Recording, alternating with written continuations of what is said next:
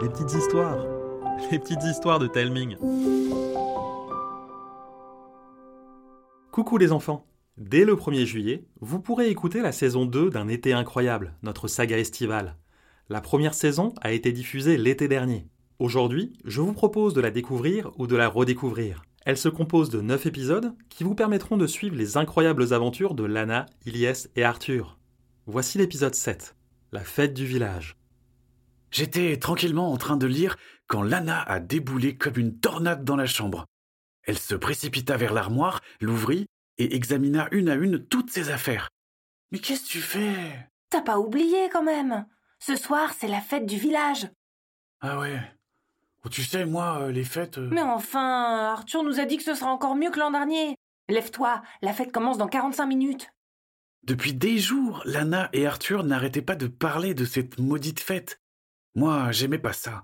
Il y a trop de monde, de musique, et puis surtout, il faut danser. Et à chaque fois, j'ai l'air d'un vieux robot rouillé.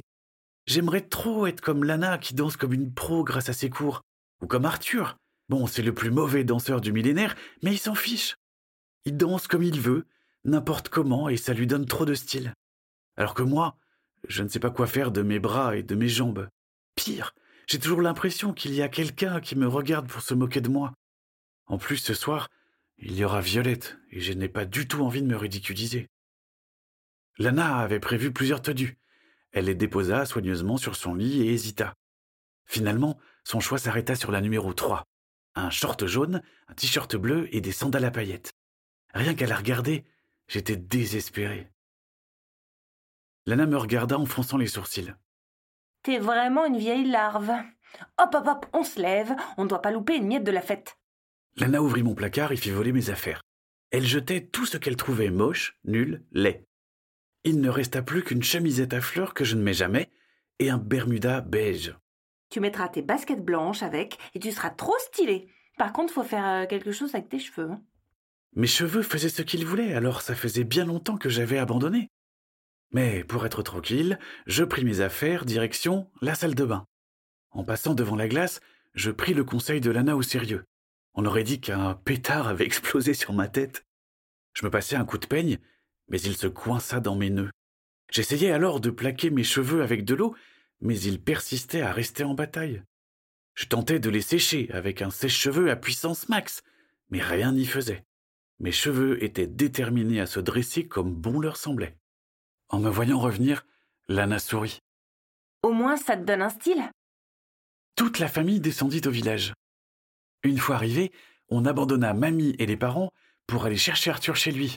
On eut à peine le temps de sonner qu'il surgit, méconnaissable. Il avait abandonné sa casquette fétiche. Ses cheveux pleins de gel étaient plaqués en arrière. Il portait une chemise blanche avec des manches parfaitement retroussées, un jean bleu impeccablement repassé et des baskets noires archinaves. Son père lui avait même prêté son papillon préféré, le vert à pois bleu. Il avait une de ses classes. À côté de Lana toute colorée et de lui, j'avais l'air banal. D'un coup, j'eus l'impression que ma chemise était trop serrée. J'étouffais tellement que je fus obligé d'enlever le premier bouton. Vous avez trop la classe. Toi aussi. Lana et Arthur se transformèrent en tempête de mots. La fête du village était le seul moment de l'année où ils parlaient le même langage. Moi, je les écoutais distraitement. Je priais pour qu'on puisse directement passer à la fin de soirée. Évidemment, ça n'est pas arrivé. La musique résonnait tout autour de nous. En à peine trois pas, on arriva sur la place du village. La fête battait déjà son plein. Au milieu de la place, une grande piste de danse avait été aménagée, éclairée par des projecteurs de toutes les couleurs. Tout le monde dansait, chantait ou discutait assis sur les bancs ou derrière les tables dressées pour l'occasion. Du coin de l'œil, j'aperçus Violette qui accourut à notre rencontre. Elle était vêtue d'une grande robe cintrée, blanche, qui lui donnait des allures de princesse. Une nouvelle chanson commença. Lana fit des tas de petits mots, c'était sa chanson préférée. Elle entraîna Violette sur la piste. Arthur me tira par le bras pour qu'on les rejoigne, mais j'étais bloqué, plus lourd qu'une statue. J'ai soif, je vais aller chercher un truc. Arthur n'insista pas. Avait-il deviné que j'avais menti? Sous les lumières, mes copains s'illuminèrent de mille couleurs. Les cheveux bruns de Violette se changèrent en une cascade arc-en-ciel. Et puis, Une vision d'horreur me sortit de mon rêve. À quelques mètres de moi, près du stand de hot dog, j'ai perçu les roitelets des sables en train de s'empiffrer. Avec leurs cheveux pleins de gel, leurs blousons en cuir et leurs baskets multicolores, eux aussi, ils avaient un look beaucoup plus stylé que le mien. Une main se posa sur mon épaule et me fit sursauter.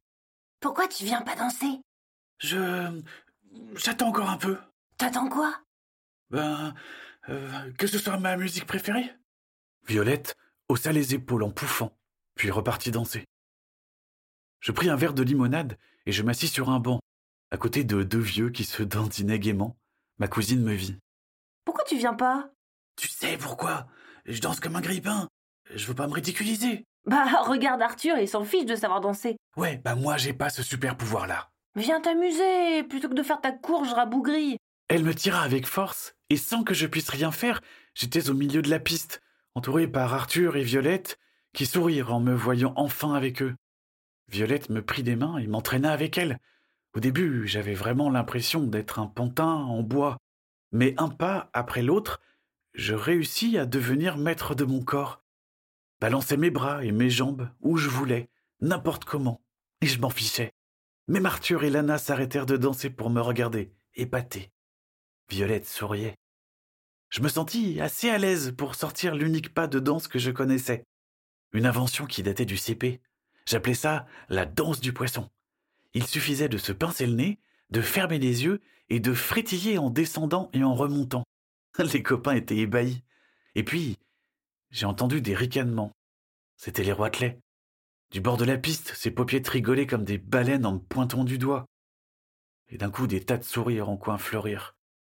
Aussitôt, je redevins un pantin rouillé qui se figea comme une statue. Mes copains me regardèrent sans comprendre. Le chagrin me tordait si fort l'estomac que je dus m'enfuir. Je courus le plus vite possible. Mes poumons me brûlaient, mais je tenais jusqu'à ce que le bruit de la fête soit lointain. J'étais arrivé dans le jardin de la mairie. Je me suis assis sur un banc. J'étais tout seul. Je n'ai pas réussi à retenir mes larmes qui finirent par courir silencieusement sur mes joues échauffées par la course. Au loin, j'entendis Lana, Arthur et Violette m'appeler. Ils finirent par me trouver.